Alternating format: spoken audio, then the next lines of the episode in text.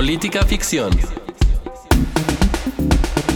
El podcast de cine político. Con Raúl Orozco y Roberto Piedra. Y Roberto Piedra. Política Ficción.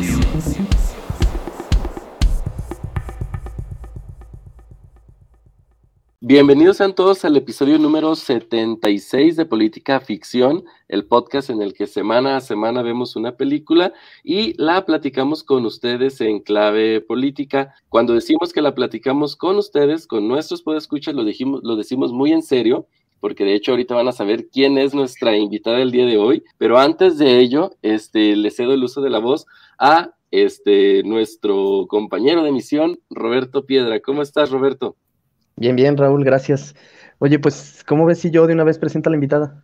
Échale de una vez.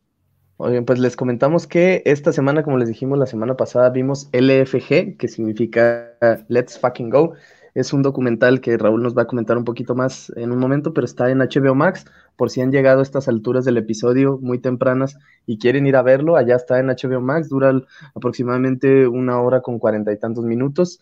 Eh, se pasan rápido, pues es muy fácil de digerir, pero con un tema muy importante y para un tema muy importante, pues trajimos una invitada de la misma magnitud y ella es Itzel Cocarríos. Les cuento un poco las semblanzas, licenciada en Ciencias de la Comunicación por la UNAM, maestra en Ciencias Sociales y doctor en Ciencias Sociales con mención en Ciencia Política por la Flaxo México. La Flaxo está bien dicho, siempre he escuchado que decimos el flaxo, incluso yo mismo siempre digo el flaxo, pero no, pues es facultad, entonces es la facultad. Entonces, la Flaxo México ha colaborado desde sociedad civil en proyectos sobre derechos de las juventudes, perspectiva de género y democracia. También fue subdirectora de análisis de contexto en la Comisión de Búsqueda de Personas de la Ciudad de México y sus temas de investigación cubren la democracia, los derechos humanos, la justicia y la seguridad desde una perspectiva feminista y de enfoque diferencial. Así que, damas y caballeros, con ustedes, Itzel Coca Ríos. Bienvenida, Itzel. Hola, muchas gracias por la bienvenida y por tenerme aquí y por pues abrir el espacio que yo andaba ahí de chismosa en Twitter quejándome con ustedes. Está bonito, así que ya me tienen aquí a ver para, para hablar de una película que está, está muy bonita, está, está bien el tema, le decía yo a, Raúl que eh, a, pesar de que mi currículum igual y no tiene nada que ver con esto, pero eh, el fútbol es una de mis grandes pasiones, el fútbol, el cine y el feminismo, entonces pues estoy aquí como, me, siento bien en mi, en, mi tema y en mi, en mi ambiente. Sí, si esto fuera un diagrama de Ben, pues ahí estarían estos tres círculos y tú ahí en, en el centro.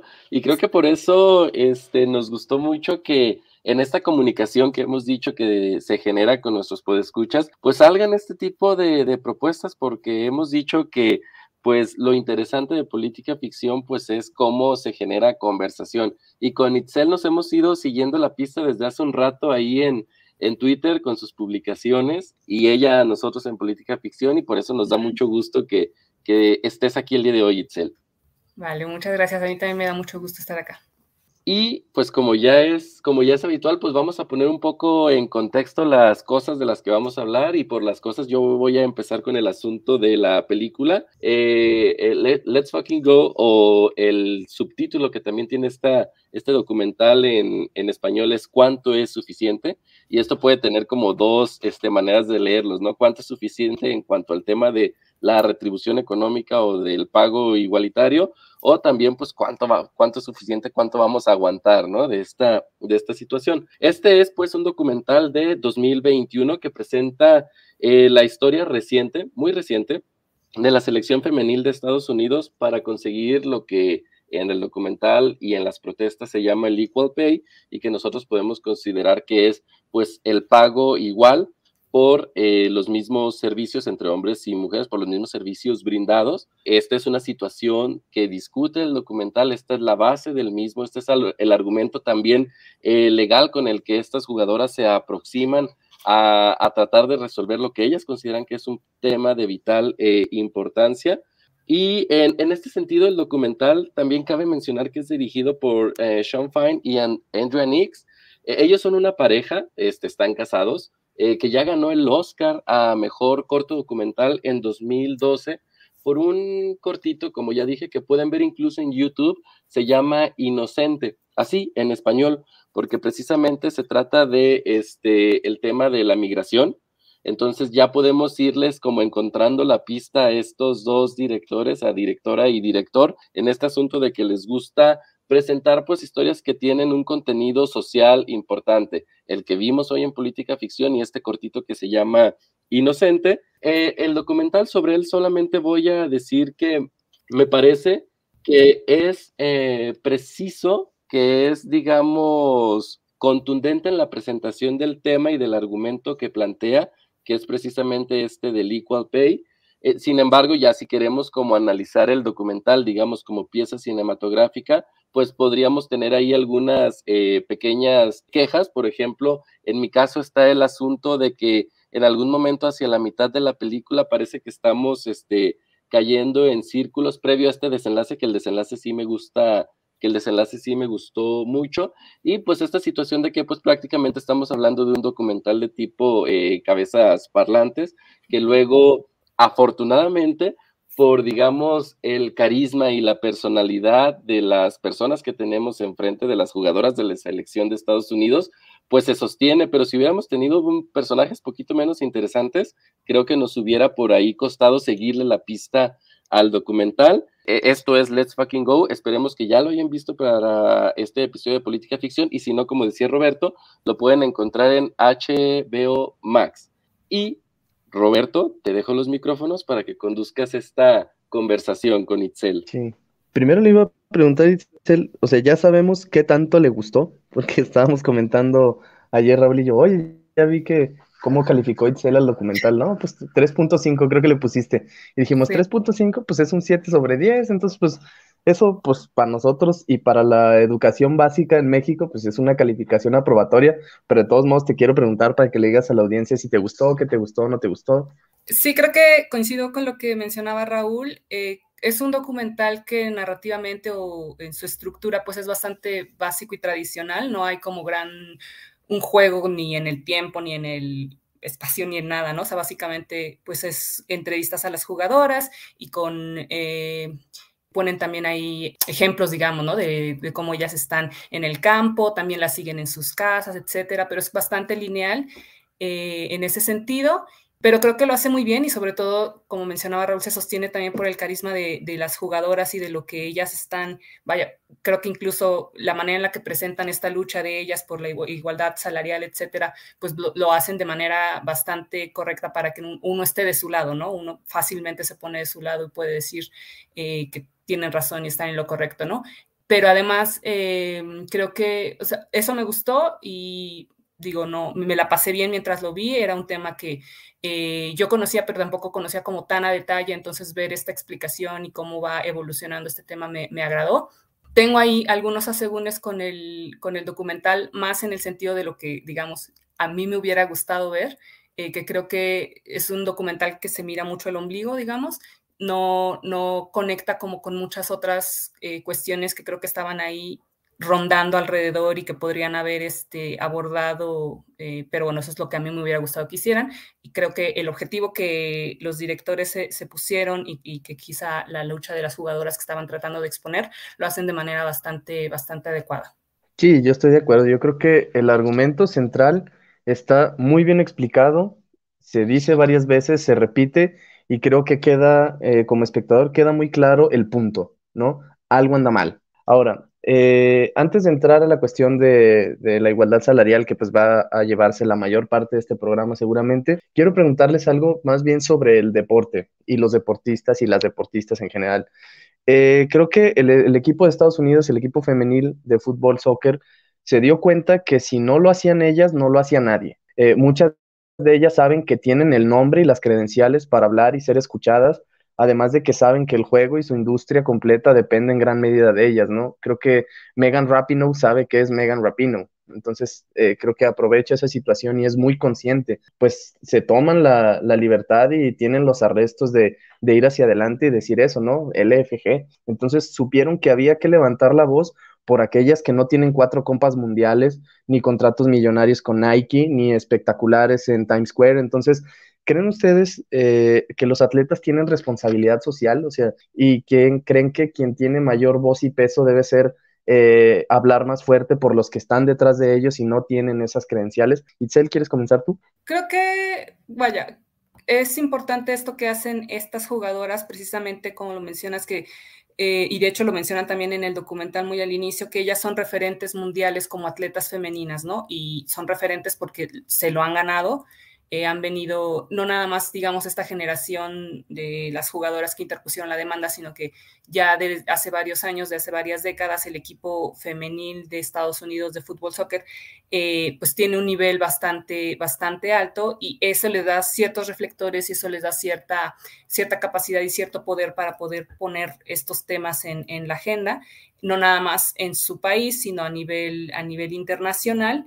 Eh, pero creo que también hay creo que una de las cosas que precisamente eh, son medio polémicas o, que se pueden poner a discusión y que incluso a ellas mismas siento que les juega en contra es precisamente esta idea de que ellas se lo merecen porque son las mejores del mundo. Y entonces todo el tiempo ellas están haciendo referencia a esta, a esta cuestión de que ellas han ganado cuatro copas, que han ganado cuatro oros eh, en, los, en los Juegos Olímpicos, etcétera, pero entonces eso les pone sobre ellas mismas una responsabilidad, digamos, de ganar y de no poder, o sea, el único resultado eh, que a ellas les sirve es siempre ser las mejores y ganar la Copa del Mundo y estar siempre en los primeros lugares. Y entonces creo que esto pone ya eh, esta lucha por, por, la, por la equidad y por la igualdad salarial en una que puede un poquito ser un poquito tramposo ponerlo en el terreno del mérito nos lo merecemos porque somos las mejores, porque somos mejores que nuestro, con nuestra contraparte masculina. Y entonces puede ser un poquito eh, complicado para otros equipos que a lo mejor eh, para otras selecciones, para otros equipos femeninos, eh, el que tengan que medirse con esta vara, ¿no? De los resultados siempre estar, o sea, poner los resultados siempre por delante y decir que para poder ganar lo mismo que los hombres tienen que tener los mismos o mejores resultados que los hombres, ¿no? Eh, sin embargo, bueno, en esta, en esta cuestión de que ellas eran referentes mundiales y, la fama y la atención que tienen, creo que sí eh, aprovechan muy bien ese, ese micrófono y ese acceso a, digamos, a poner los temas en la agenda que ellas tenían para poder poner este tema que sí fue, sí ha sido como un, un parteaguas, ¿no? A partir de también esta demanda, varios otros equipos eh, femeniles han podido lograr renegociación de contratos y poder también en algunos casos ya alcanzar esta, esta igualdad salarial. Raúl. Sí, fíjate que siempre me ha parecido una cosa curiosa y, e interesante este estatus de celebridad, de las celebridades. Hay profesiones, todos, la mayoría tenemos alguno de ellas, todos nos dedicamos a algo si tenemos esa oportunidad, pero hay profesiones que te dan una mayor visibilidad y profesiones que no necesariamente eh, juegan en el ámbito de la cosa pública, como lo puede ser pues precisamente los políticos o los cargos de, eh, representación que se tienen, sino estas cosas que vemos como en el deporte, en el cine, en el teatro, todas estas situaciones que le dan gran visibilidad a aquellas personas que ejercen esta profesión y con esa visibilidad pues viene también eh, lo que he llamado en algunas otras ocasiones, pues un megáfono en la mano, ¿no? Lo que ellos y ellas tengan que decir sobre los asuntos públicos, pues evidentemente tiene más repercusión que la que puede tener por ejemplo, este podcast o, por ejemplo, las conversaciones que tenemos en nuestras casas o con nuestros compañeros de trabajo, etcétera. Eh, en ese sentido, siempre me parece importante este asunto de que todas las voces se escuchen y de que la eh, conversación pública se genere desde todos los puntos de vista y sobre todo sin pensar en que tenemos que censurar a tal o cual persona porque, oye, tú te dedicas al fútbol, dedícate a patear el balón. Tú te dedicas a actuar, dedícate a salir bien frente a la pantalla y a representar tu personaje lo mejor que puedas. Porque luego se genera como un poco esta situación de que lo público es un coto que nada más lo discuten quienes, en este caso nosotros, creo que los tres de alguna manera nos dedicamos a, a ello, y fuera de nosotros nadie más puede sumarse a la conversación, lo cual me parece eh, falso. Entonces, en este sentido, me parece muy interesante que más allá de, de la responsabilidad social pensada como algo sobre lo que las celebridades o con lo que las celebridades tengan que cargar, me parece que es sumarse a, a conversaciones y que ellos tienen una mayor exposición que nosotros y que también eso nos sirve a nosotros para enterarnos de ciertas situaciones que pasan. Por ejemplo, el propósito de esta película. ¿Cuántas personas no saben que hay, al parecer, hay un problema con lo que tiene que ver con la igualdad salarial, sí, en la selección de Estados Unidos, pero cómo eso lo podemos llevar a otros ámbitos que me son más cercanos que a lo mejor un deporte que ni siquiera sigo, que ni siquiera veo o ni siquiera me interesa, pero la lucha sí me puede interesar. Claro, es que eh, muchas veces decimos eso, ¿no? Que los deportistas y las atletas solo son eso, balones o que solo avientan una pelota y que no debemos o no les damos más importancia de la que deberían tener. Recordarán aquel episodio en el que hablamos de Diego Armando Maradona y nuestro invitado nos recordaba una anécdota en la que eh, arrestan a Diego Armando Maradona en posesión de muchas drogas, etcétera. Entonces el policía que lo trae del brazo le dice algo así como, eres un estúpido, eh, mi hijo te admira, eres el héroe de mi hijo y tú haces estas cosas, entonces eres un estúpido. Y Maradona aparentemente le contesta algo así como, no, el estúpido eres tú, yo lo soy, yo solo soy un futbolista. El héroe de su papá, el héroe debe ser su papá, el héroe de ese niño eres tú, que eres un policía, ¿no? Entonces, esa es una lección, pero también está la otra parte, y creo que los atletas no están forzados a tener responsabilidad social, pero creo que en ese nivel de exposición, como han dicho ambos, viene un paquete que tienes, no tienes que aceptar porque tienes, pues suena algo forzoso, pero que te coloca en un ámbito muy distinto y ya lo comentábamos creo alguna vez con los casos de Jordan y LeBron en aquel documental eh, del último baile de Last Dance de Jordan en el cual pues eh, uno de los aspectos grises, oscuros de Jordan, pues es aquella vez en la que en su distrito se lanza un, un candidato afroamericano, entonces le dicen, oye, pues lo vas a apoyar o qué vas a hacer. Y Jordan contesta algo muy mezquino como, es que yo le vendo tenis tanto a republicanos como a demócratas.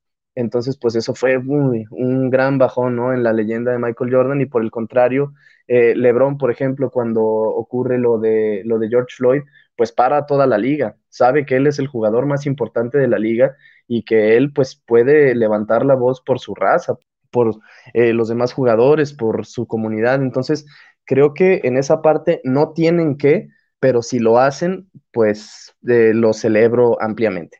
Vamos a entrar al tema que nos trajo aquí. Eh, depende del año y del sector, fíjense. Depende del año y del sector, la brecha salarial entre hombres y mujeres en México ronda de 15 a 24%. ¿Qué quiere decir esto? Que por cada 100 pesos que gana un hombre por cierto trabajo, la mujer por el mismo trabajo gana 85. En el fútbol, fíjense, una cuestión que es terrible e indignante. Eh, se estableció cuando se crea la Liga MX femenil, eh, se estableció un tope para las jugadoras mayores de 23 años de 2 mil pesos mensuales. Y eso no es todo. Las menores de 24 años recibían 500 pesos y un curso. Y las menores de 18 años no tenían salario alguno, solo algunas las apoyaban con transporte y algunas comidas, si bien les iba.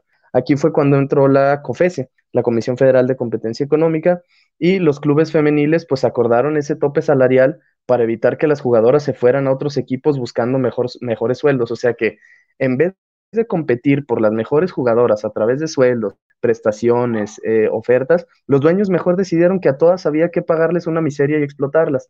Entonces, aquí eh, metemos el comercial de por qué es importante tener organismos como la COFESE, ¿no? Aunque el presidente diga, y cito textual, ¿cómo vamos a tener órganos pagados por el presupuesto del pueblo para perjudicar los intereses del pueblo? Este organismo fue el que investigó este indignante acuerdo y que forzó a que de esos 500 pesos las jugadoras ganaran un mínimo de 14 mil. Entonces, pues es un, salto bastante considerable. Ahora, en la encuesta global de salarios de los deportes en el mundo, el ingreso mensual promedio de una futbolista de la Liga MX femenil en ese momento se estimó en 3.500 pesos y el de los jugadores hombres en 640 mil pesos. Y se acusa que las futbolistas mexicanas juegan en primera y en primera división, igual que sus compañeros hombres, y reciben el equivalente de 0.6% del ingreso de sus pares. ¿Cómo ves, Itzel Cocarríos?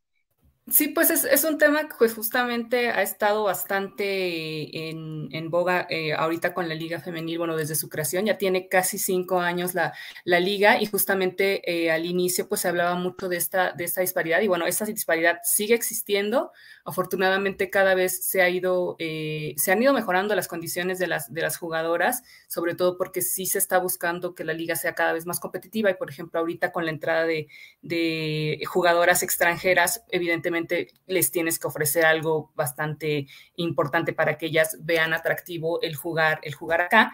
Y bueno, eh, poco a poco se ha ido mejorando esta, esta cuestión. Todavía estamos bastante lejos de que haya una cierta paridad o igualdad de condiciones con, con los hombres. y justo como también se menciona en el, en el documental de LFG, no es nada más la cuestión de los salarios, ¿no? Sino que a las mujeres se les ha estado discriminando con una entorno y una estructura completa, ¿no? Los recursos que le dan a las, a las mujeres desde el inicio, por ejemplo, eh, no se les daban los campos de entrenamiento profesionales, sino que entrenaban en cualquier lugar, no se les permitía el acceso a los eh, eh, gimnasios de los que los jugadores tienen acceso, Muchas veces incluso ni siquiera les compraban uniformes nuevos, les daban uniformes eh, de los hombres que les quedaban enormes y que no, no, podían jugar bien con ellos, cosas por el estilo, ¿no? Entonces es eh, una cuestión bastante estructural esta, esta disparidad que existe. Em, y bueno, justamente también algo que se menciona en el documental y que pero podemos traer también a México tiene que ver con cómo la estructura del fútbol, la federación y todo lo que está alrededor, pues básicamente está compuesto por hombres y es una estructura muy patriarcal. Em, entonces, eh, de ahí viene un poco también el que, y esto sucede no nada más con el fútbol, en, general en el deporte muchas veces parece que el deporte masculino o la versión masculina es como la norma del deporte, es como lo que tiene que ser, es como el ideal, es el que tiene eh, el peso importante, y la versión femenina o la rama femenina, etcétera, se ve como una variación, como una anomalía, como una cosa ahí peculiar, como una cosa que llama la atención, pero que no es como el deporte, ¿no? Como que no tiene el mismo nivel, como que no tiene la misma importancia y por eso se le se justifica o se intenta eh, eh, desde ahí se parte para decir no merecen el mismo salario, no merecen el mismo trato, no, básicamente, incluso también lo dicen en el, en el documental, eh, las mujeres deberían estar agradecidas con que les demos esta oportunidad y no exigir más, ¿no? No pedir más. Y es, es una cuestión bastante complicada, ¿no? O sea, eh, al inicio, hace seis años no existía una liga femenil y que ahora exista en México, para las mujeres, pues sí, es una, es una oportunidad, es un, eh, un momento ahí para que ellas puedan cumplir muchas veces su sueño, puedan poner su talento ahí, pero las condiciones que les estás ofreciendo pues no son las suficientes como para que ellas realmente puedan, en muchos casos, aunque son jugadoras profesionales porque están jugando profesionalmente en la liga de primera división femenil, eh, pues muchas veces no pueden vivir de ello de la manera correcta, ¿no? Adecuada, no les alcanza pues para, para cubrir todas sus necesidades. Eh, entonces, todavía es un camino eh, largo el que se tiene que transitar. Poco a poco, afortunadamente, se han ido mejorando estas condiciones, también hay bastante eh, desigualdad todavía entre, por ejemplo, los equipos que se nota que se lo toman en serio y que están invirtiendo y que están poniendo ahí eh, recursos, dinero, campos, eh, etcétera, y otros equipos que han intentado eh, como pues nada más cubrir ahí el requisito, pero pues en realidad no le ponen tanto interés, no le ponen tanto recurso. Muchas veces, incluso al inicio era bastante claro que algunos equipos estaban apostando porque la liga femenil fracasara, para que ya no tuvieran que tener esta responsabilidad. Sin embargo, afortunadamente ha habido también dentro de la, dentro de la liga eh, y de la federación voces que pues ya dijeron esto se va a quedar y háganle como quieran, pero esto no, no va para atrás, ¿no? Entonces, eso ha sido también muy importante y poco a poco esto se va, también eh, va ganando como fortalezas en cuanto a afición, en cuanto eh, publicidad, etcétera. Entonces, creo que es un camino que eh, pues es lento y complicado, pero ahí vamos más o menos avanzando. Sí, y es que parece que nos quedamos en el nivel del hecho o el estado actual de las cosas sin tomar en cuenta las causas. O sea, el nivel de espectáculo, eh, efectivamente, estoy de acuerdo con Itzel y yo mismo lo veo así eh, en este momento y desafortunadamente quizá, pero la Liga MX femenil se entiende y en general los deportes femeniles se entienden como el apéndice o como la rama menos llamativa del deporte varonil, desafortunadamente. Pero, y creo, y Raúl me preguntaba, por ejemplo, el otro día, eh, ¿cuántos partidos de la Liga MX femenil ha sido? No he ido a ninguno, le digo, he visto muchos por televisión, pero a las Chivas varoniles voy cada 15 días al estadio a verlas. Hoy mismo voy a ir a verlas. Y el lunes que juegue la Liga MX femenil, no voy a ir a verlas. Ese es el hecho. Ahora, la causa. Lo que me parece injusto es comparar el nivel de espectáculo de en la misma institución, pero cuando el club varonil, por ejemplo, te mando al Guadalajara, se funda en 1906, y el equipo femenil se, funda en el 2016. Es, eh, me parece que desde ahí el parámetro de comparación, pues se llevan una vida la rama femenil, la rama varonil, y esperar como eh, dicen en el documental, que con toda esa diferencia de condiciones, cuando ganan el 0.6% que los pares y que además pues han podido practicar el deporte un par de años y el deporte varonil lleva un camino más largo recorrido, esperar que sean iguales pues es, es iluso. Raúl, ¿tú cómo ves el asunto? Sí, digo, yo quisiera ser como muy claro en lo que voy a tratar de, de decir porque me parece que el asunto de la desigualdad salarial entre hombres y mujeres existe y que debe ser, pues, en todo sentido condenable. Sin embargo, creo, y aquí es donde quiero ser como muy, muy claro en lo que voy a decir, que el caso del, del fútbol, que es específicamente el que analiza el documental, me parece que tiene sus particularidades, y voy a decir sus particulares en qué sentido. Eso quiere decir que no estoy dentro de la igualdad salarial en el tema del fútbol, en el que vimos en el documental o el que hemos estado conversando aquí de la Liga MX.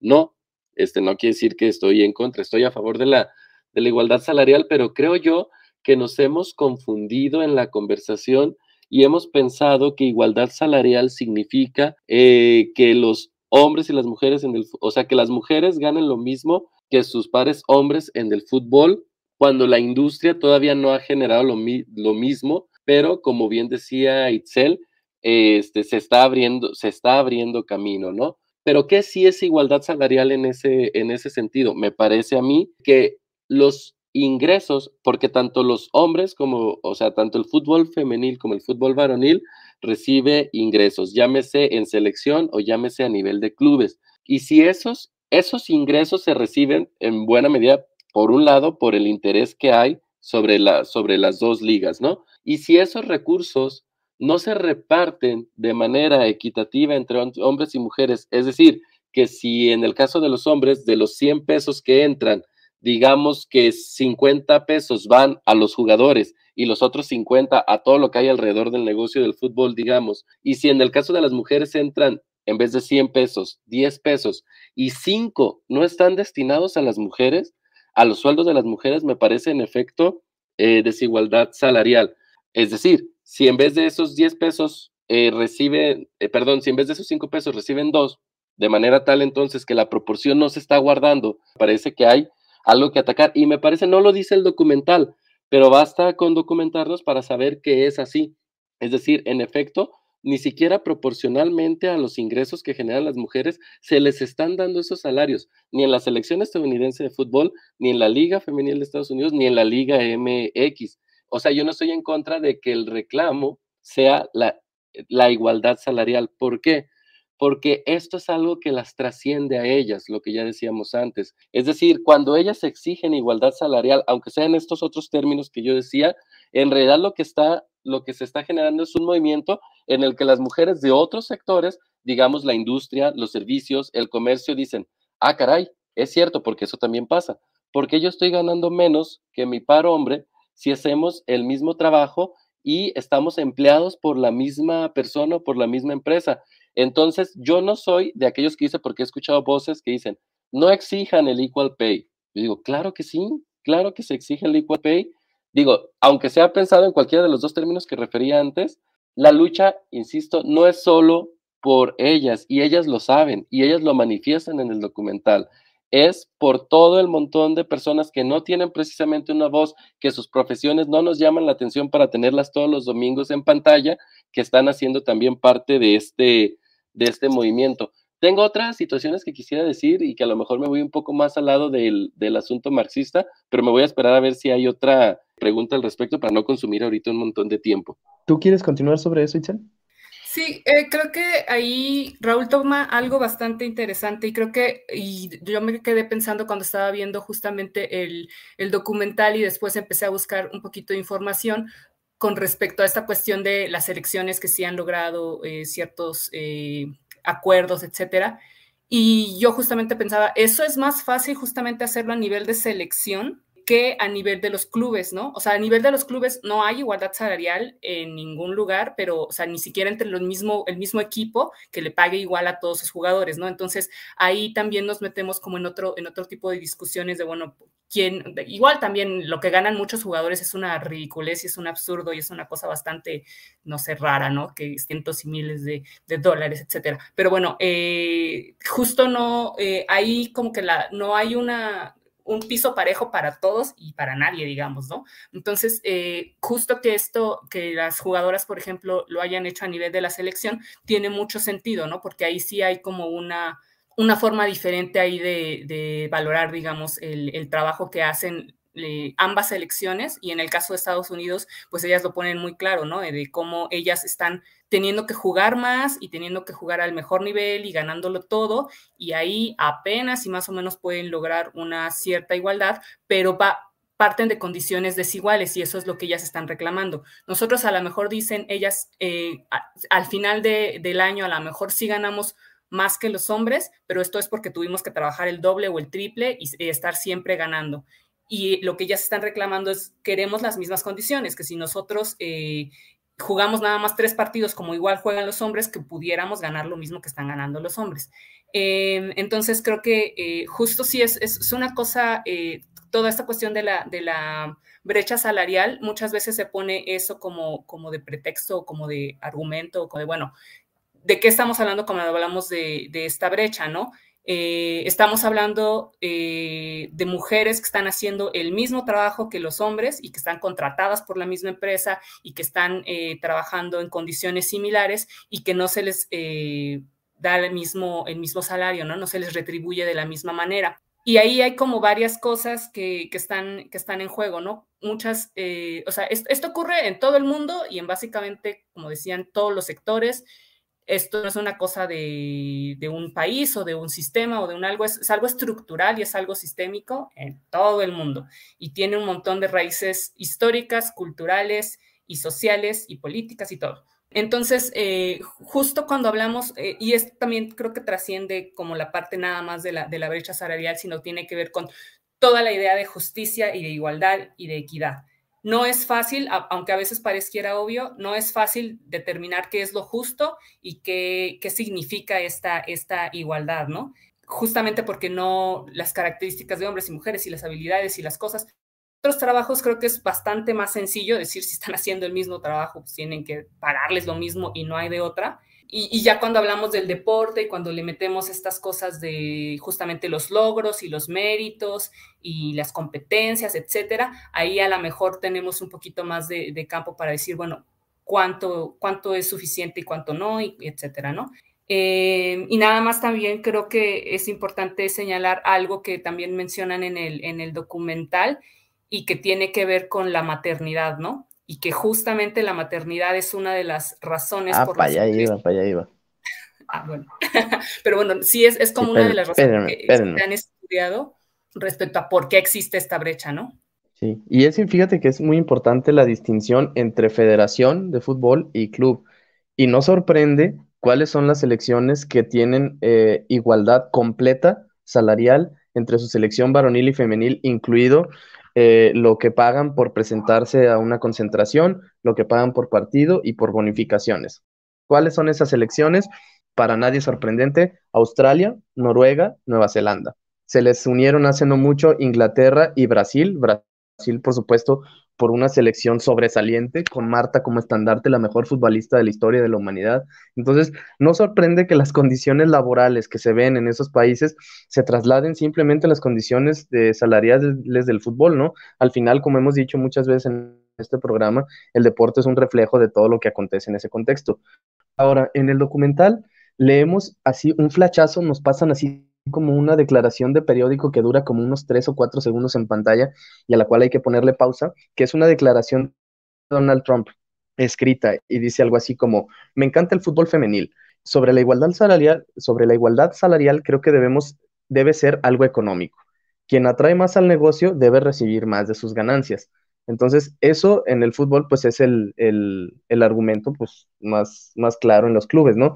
Y si me lo preguntan a mí, pues incluso en términos puramente económicos, me parece razonable, repito, económicamente, que por ejemplo, eh, cuando Lionel Messi estaba en el Barcelona, el contrato de Lionel Messi no fuera igual al de Alexia Putellas, que es la estrella del Barcelona femenil, ¿no?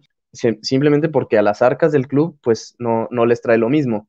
Entonces, en ese sentido, creo que eh, algunos estaremos de acuerdo. Ahorita les, les pasaré la voz a ver si ustedes también lo comparten, pero creo que eh, lo que no se vale es, estar en el otro extremo, que creo que el fútbol femenino se ha caracterizado en muchas ocasiones por la falta de dignidad y hasta por la burla. Recordarán ustedes, por ejemplo, el Club Olimpia de Paraguay, que después de un, partido le dio a, su jugadora destacada, a la MVP de la jornada de la liga, le dio un juego de ollas. Recordarán ustedes que a las Rayadas del Monterrey, el segundo equipo más exitoso de la Liga MX femenil, les prometieron por ser campeonas de liga un iPad y un bono, y nomás les llegó el iPad.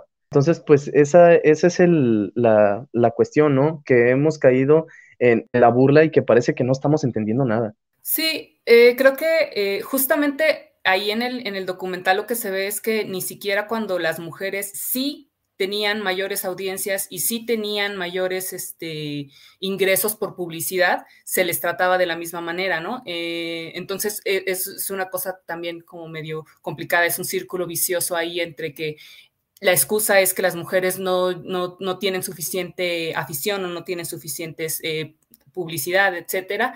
Entonces no se les paga bien, pero entonces si no se les paga bien, pues, ¿cómo van a generar el espectáculo, etcétera? Pero incluso vemos que cuando con la selección estadounidense, ellas en Estados Unidos eh, sí hay como una, hay un, tienen una mayor afición porque en Estados Unidos creo que el, equipo varonil compite como con otros eh, deportes varoniles que llaman más la atención, mientras que las mujeres sí en el soccer tienen como mayor mayores reflectores y, eh, y ellas también además eh, históricamente durante varias décadas han jugado, han tenido como estas oportunidades de, de jugar a un nivel semiprofesional, sobre todo el, a nivel eh, del college.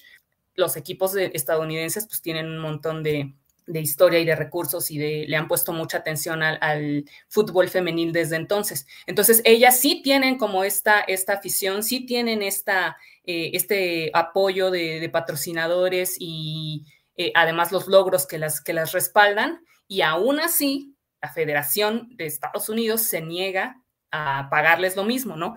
Entonces, ahí también, eh, digamos que muchas cosas se cae ese argumento, ¿no? De decir, primero que que este, generen lo mismo para que les podamos pagar lo mismo, pues vemos que en ese caso ni siquiera así podían ellas ponerse en igualdad de condiciones con los, con los, con sus pares hombres. Y sí, ¿no? En el, caso de, de, varios equipos femeniles, igual volvemos a lo de hace rato, ¿no? Parece que las mujeres no más con que les den la oportunidad de jugar ya tendrían que estar agradecidas y que se conformen con el poquito eh, reconocimiento que les puedan dar, ¿no? Esta cuestión de que les den, eh, en muchos eh, ligas incluso también les dan como de, premios o de, bonos, este, cuestiones que tienen que ver con el maquillaje o que tienen que ver con ropa o que tienen que ver y no les dan, o sea, eso nunca jamás en la vida se lo harían un hombre, ¿no? Pero a las mujeres es como de, ah, bueno, son mujeres, entonces les damos este cosa más simbólica que, en realidad de, recurso, ¿no? O de dinero, que es lo que tendría que ser eh, efectivamente.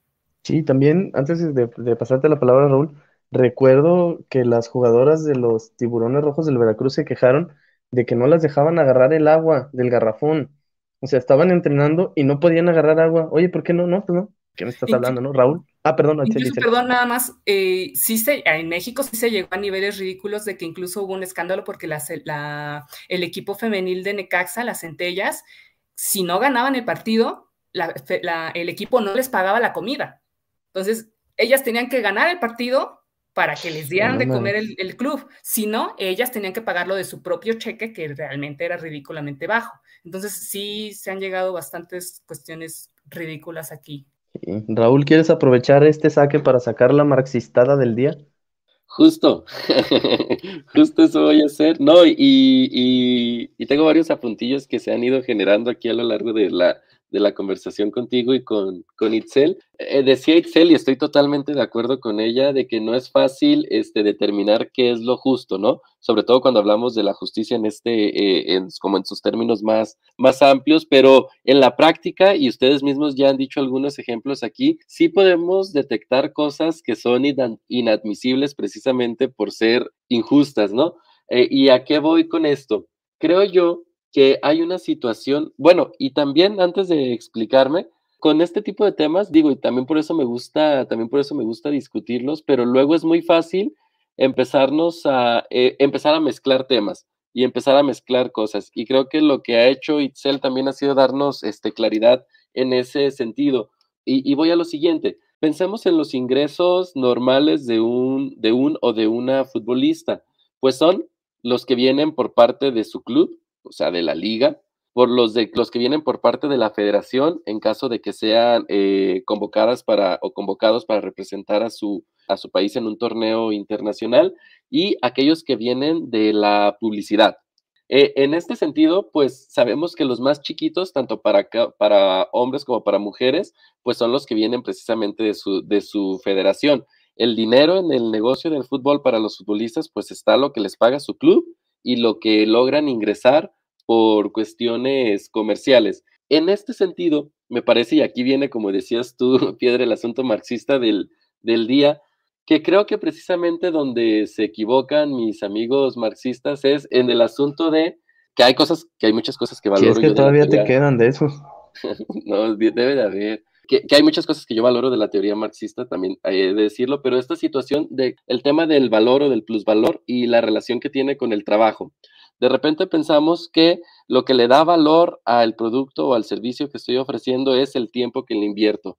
De manera tal, por ejemplo, que si yo a un libro que estoy escribiendo le meto tres horas al día durante un año y medio, pues eso debiera tener el valor de esas tres horas al día por un, por un año y medio. Pero lo que perdemos de vista, y esa no es observación mía, por supuesto, este, lo, que, lo que perdemos de vista es que lo que realmente genera el valor o la riqueza es el intercambio. Es decir, que yo logre generar algo que despierte el interés de los demás de manera tal que me lo puedan comprar.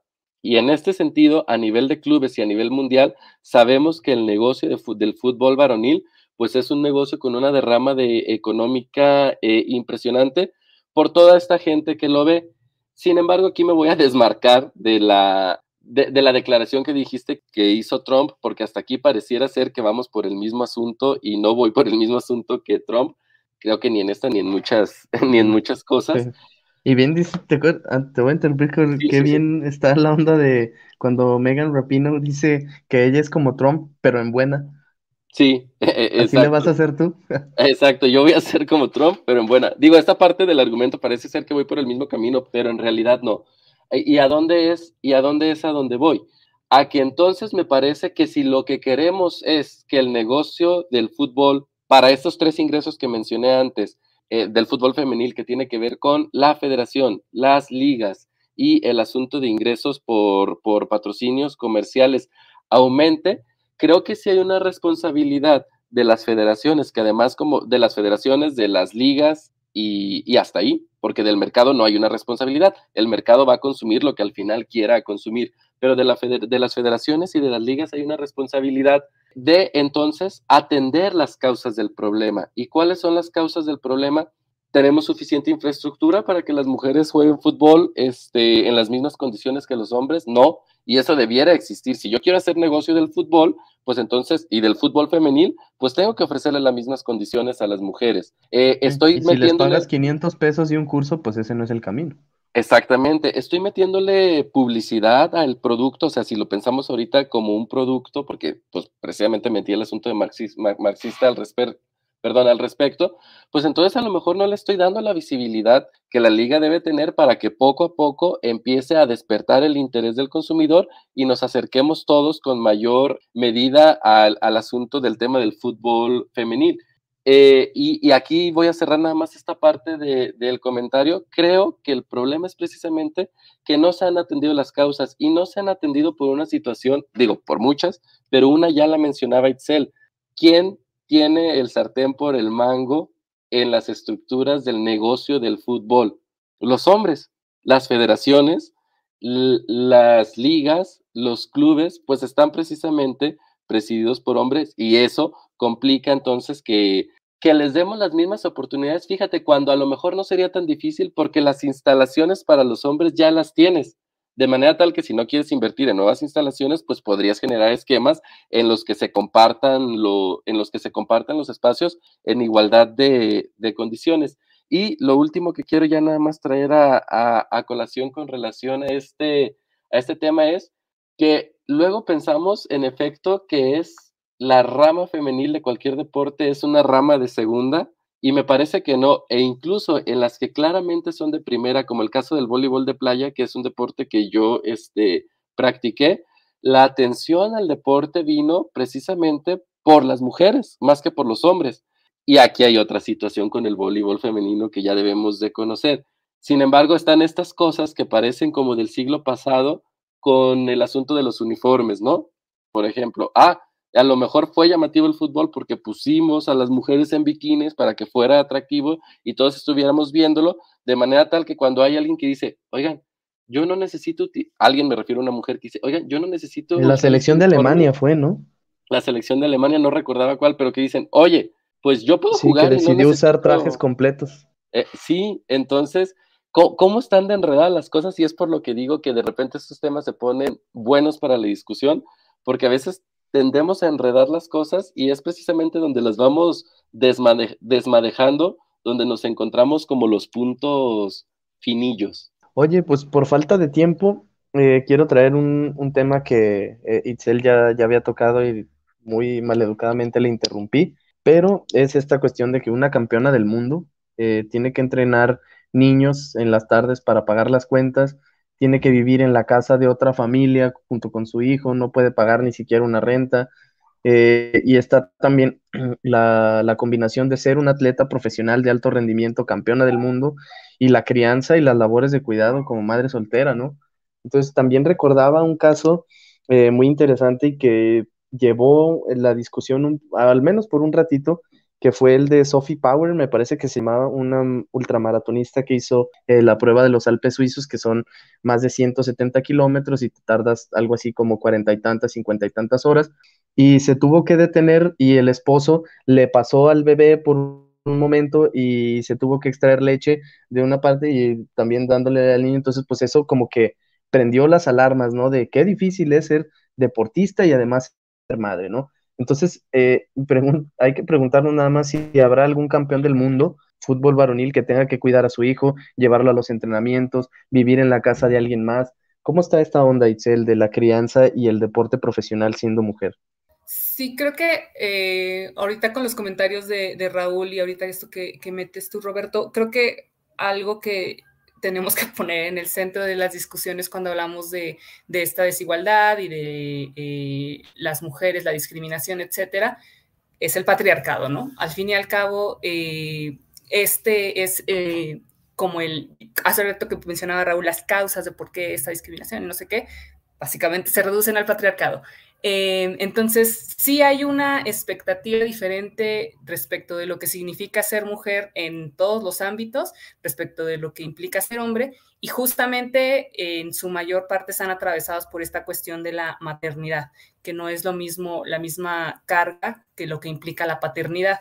Entonces, eh, justamente yo mencionaba que la maternidad es como la excusa o, es uno de los factores primarios que están en juego cuando se habla de la desigualdad salarial y, de ahí lo podemos extender a la desigualdad en un montón de, ámbitos, ¿no?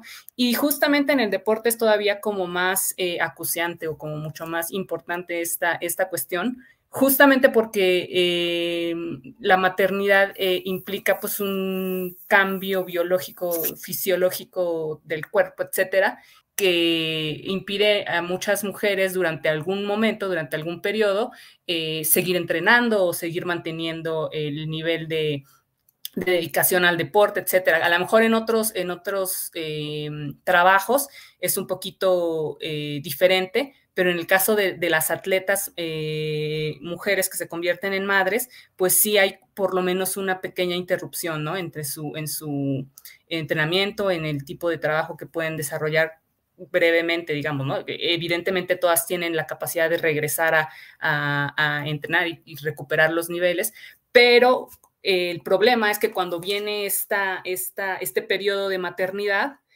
em, bueno, del, embarazo y posteriormente quizá el, periodo de, primero de lactancia, ahí es donde muchas mujeres atletas han tenido dificultades en mantener, por ejemplo, eh, sus patrocinadores. Eh, y eso después entonces se convierte en un obstáculo más para que ellas puedan eh, regresar al deporte de la manera en la que tenían ya ganado su, su, nivel o su reconocimiento.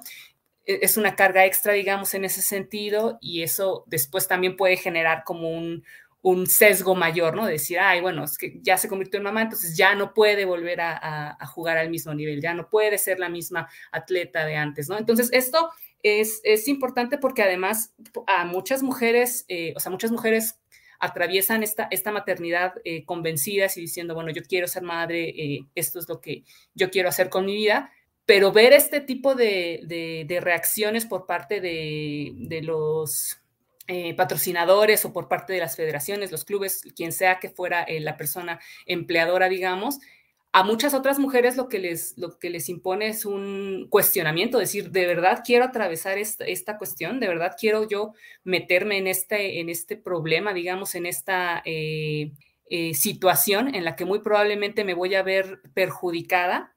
Porque si eh, decido ser madre, van a venir estas cuestiones, estos cuestionamientos, estos impedimentos, estos obstáculos. Y bueno, regresaba yo a, decir ¿no? que el, está bastante documentado que muchas veces cuando los hombres se convierten en padres, ellos suelen tener un aumento en sus ingresos porque las, las empresas, los contratadores, etcétera, pues dicen, bueno, ya es responsable de llevar más dinero a su, a, su, a su hogar, mientras que cuando las mujeres se convierten en madres suelen tener una reducción en sus ingresos, precisamente porque se piensa, ah, bueno, ya es madre, va a tener su atención en otra cosa, va a dedicar su tiempo a otra cosa, entonces pues ya no es su prioridad el trabajo, etcétera, entonces vamos a cortarle sus ingresos, ¿no? Entonces esa desigualdad es como básica para entender como las diferencias en general, digamos, eh, entre hombres y mujeres en la discriminación que existe y en especial en, en la cuestión salarial.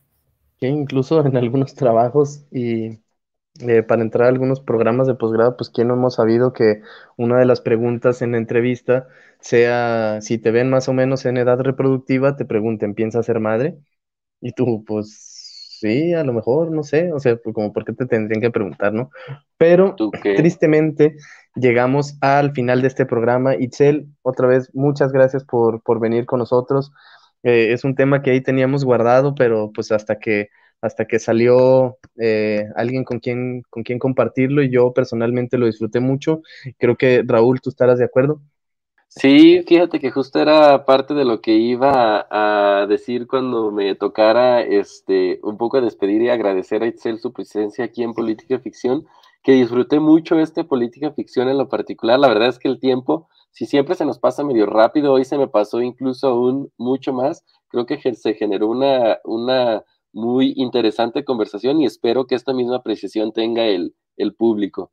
Sí, y además el público, pues que aprenda de Itzel, sean como Itzel, ahí coméntenos en Twitter, díganos, oye, güey, esto, no estoy de acuerdo, oye, podemos hablar de esto. Y pues de eso pedimos nuestra limosna, la verdad, Raúl y yo, de que eh, interactúen con nosotros, que vengan aquí con nosotros, que platiquen, eh, conocerlos, eh, discutir con ustedes, pues es, es para lo que existe este espacio y ojalá haya más Itzeles allá afuera. Pues creo que soy la, prueba viviente de que aquí quejarse en Twitter sí puede tener ahí sus resultados positivos. Entonces, a mí me, eh, me, agradó también mucho esta, esta plática, estar aquí. Creo que hay todavía un montón de cosas que podríamos estar, o por lo menos yo podría estarle sacando aquí al, al tema, pero bueno, creo que eh, fue relativamente provechoso y productivo esta, esta plática respecto al, a la película, que creo que de repente perdimos también el foco de la película, pero, pero estos temas son bastante importantes. Eh, y bueno, nada, agradecerles aquí que me tengan, que me hayan dado el espacio para, para hablar de algo que también me gusta mucho. Bueno, querido público, ella fue Itzel Cocarríos. Raúl, ¿qué vamos a ver la próxima semana? Sí, gracias, gracias, muchas gracias, Itzel. Eh, nosotros la próxima semana vamos a ver Cindy la Regia. Y la vamos a ver junto con eh, Andrés Barrios. Este nos va a estar acompañando para ver esta película que en su momento eh, generó algo de polémica. Nosotros vamos a hablar aquí de cuestiones relacionadas con, eh, con la desigualdad o las desigualdades. Entonces, acompáñenos, va a estar por aquí, insisto, Andrés Barrios para platicar con nosotros de Cindy la Regia, que la pueden ver, híjole, ¿en dónde? ¿En Amazon Piedra, te acuerdas? Mm, yo recuerdo haberla visto ahí. Ah, sí. Esperemos que no les estemos mintiendo público. Ustedes la pueden ver en, en Amazon. Y no me quiero, ah, no, más bien, no me quiero ir sin que Piedra nos diga dónde nos encuentra, incluida a Itzel misma. Ah, Itzel, ¿tu Twitter?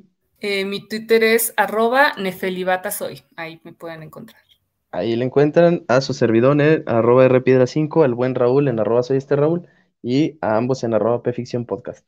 Sí, gracias. Y si les gusta el fútbol, si les gusta el cine, este, si les gusta conversar sobre temas sociales y sobre todo con una perspectiva feminista, la verdad es que sí, sigan a Itzel ahí en su cuenta de Twitter. Eh, generalmente está con muchos comentarios listos ahí para ser eh, leídos. La verdad es una cuenta que disfruto seguir, así que espero que ustedes también lo hagan. Nosotros, es, no, no nosotros, Pues esto fue. Pues let's fucking go.